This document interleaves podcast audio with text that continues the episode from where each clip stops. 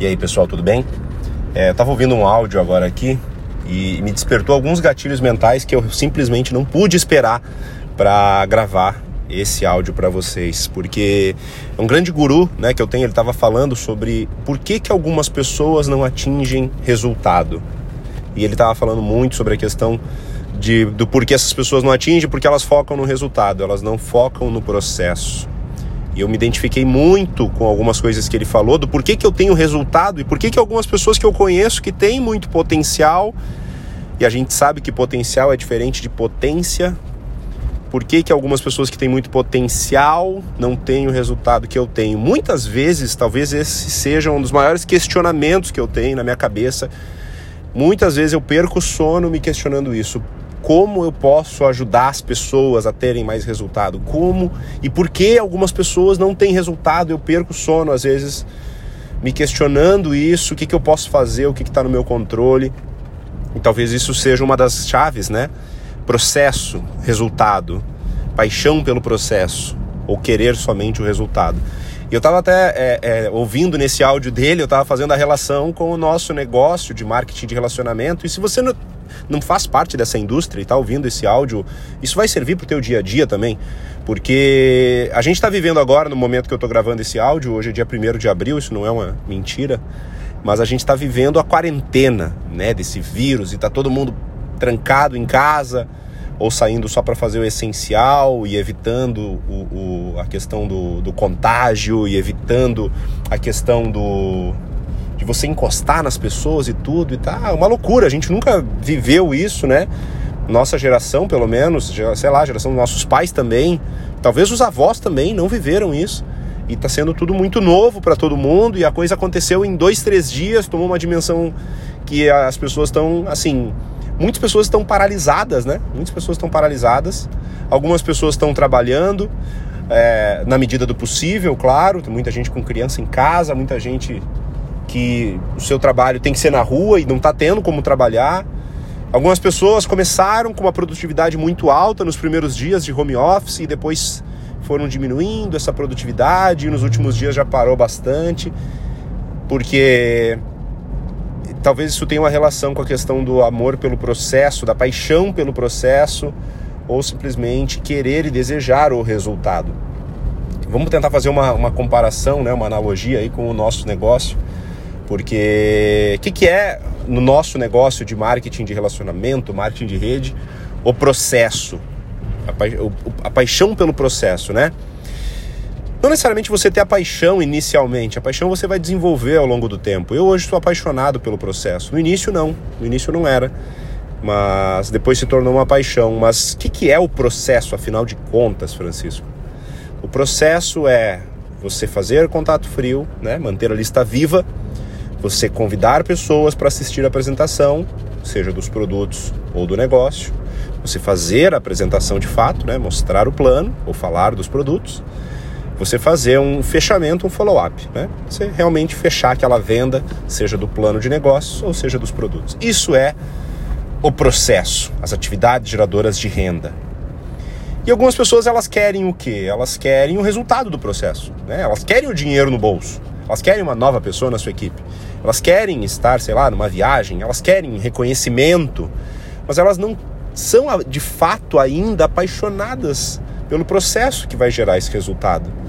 E quando as pessoas estão no seu dia a dia normal, é, muitas vezes tem gatilhos que favorecem com que elas façam esse processo. Por exemplo, apresentações presenciais as pessoas sabem que nas suas cidades normalmente tem uma apresentação por semana e ela pode levar convidados naquela apresentação. E é normalmente no hotel, no auditório, vai ter lá alguém apresentando.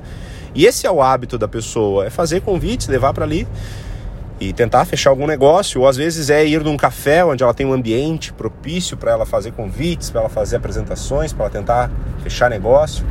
E no momento a gente não tem isso, ninguém pode sair de casa, então tá todo mundo meio é, vivendo uma situação muito diferente de tudo que tinha visto, de tudo que tinha vivido, né? Então isso paralisou muitas pessoas, porque elas não têm o ambiente que antes favorecia a ação delas. E isso mexe muito com hábito, né? Hábito gera gatilho mental.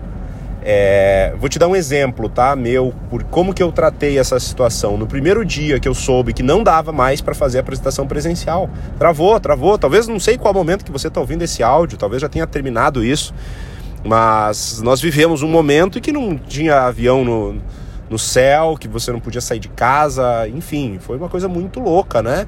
Não tô entrando aqui, gente, eu não tô questionando as questões de saúde e tudo isso, não tô questionando nada, eu tô falando os fatos, né? O fato é que houve uma restrição de mobilidade. E, e eu estava muito acostumado a fazer o negócio de forma presencial, fazer eventos, pegar o avião, viajar e tal. Isso me mantinha em movimento, é o meu hábito, né? E, e a partir do primeiro dia que eu soube que não era mais possível, a gente pensou em outras formas a gente se manter em movimento. Então, apresentações online, trabalhar o marketing digital, crescer prospecção online. Por mais que a gente saiba que vai ter que fazer muito mais para fechar menos, é normal, a lei dos números ela é inevitável, né? E no digital uh, a taxa ela é menor, mas não tem problema, a gente aumenta os números. Mas eu sou tão apaixonado pelo processo que eu continuei fazendo. Mudou a ferramenta, mudou a forma, mas eu continuei fazendo. Só que eu percebi que muitas pessoas que não são ainda apaixonados pelo processo, mas querem o resultado, quando ela perdeu o ambiente que ela tinha para trabalhar, quando ela perdeu o hábito dela, ela teve que, ela foi confrontada por uma situação diferente, ela simplesmente trava. É, tem muita gente agora esperando essa situação acabar para voltar a trabalhar. E isso é muito perigoso. Por quê? Tratando pelo fato conforme está acontecendo agora, a gente não sabe quando vai acabar. Então, é, isso é muito perigoso, você ficar parado até acabar, porque você não sabe quando vai acabar. Mas mais perigoso do que isso, que é uma situação esporádica, né, momentânea, eu acho que o mais perigoso é você tá perdendo uma excelente oportunidade. Quando eu falo você, não é você que está ouvindo o áudio, né? É a pessoa que está tratando, que está tá, tá vivendo essa situação. Tá perdendo uma excelente oportunidade de criar uma paixão pelo processo e não pelo resultado desse processo. Eu acho que esse é o momento de um desenvolvimento pessoal absurdo que a gente está tendo. Onde você tem que e deve se apaixonar pelo processo, esse processo vai naturalmente trazer para você o que? O resultado. E olha como essa questão do hábito, tem até um livro que fala sobre isso, né? O poder do hábito. São gatilhos. Leia esse livro, tá? Anota isso. Esse livro é fantástico. O poder do hábito, uma capa amarela com a letra vermelha. Esse livro talvez seja um dos livros mais importantes para qualquer ser humano, porque o ser humano é um ser de hábitos e quando você é, não inclui hábitos na sua vida, você não tem produtividade, né? Você deixa a vida te levar. Isso é muito perigoso. Você faz as coisas muito por conveniência. Eu vou te dar um outro exemplo de hábito, hábito de fazer academia.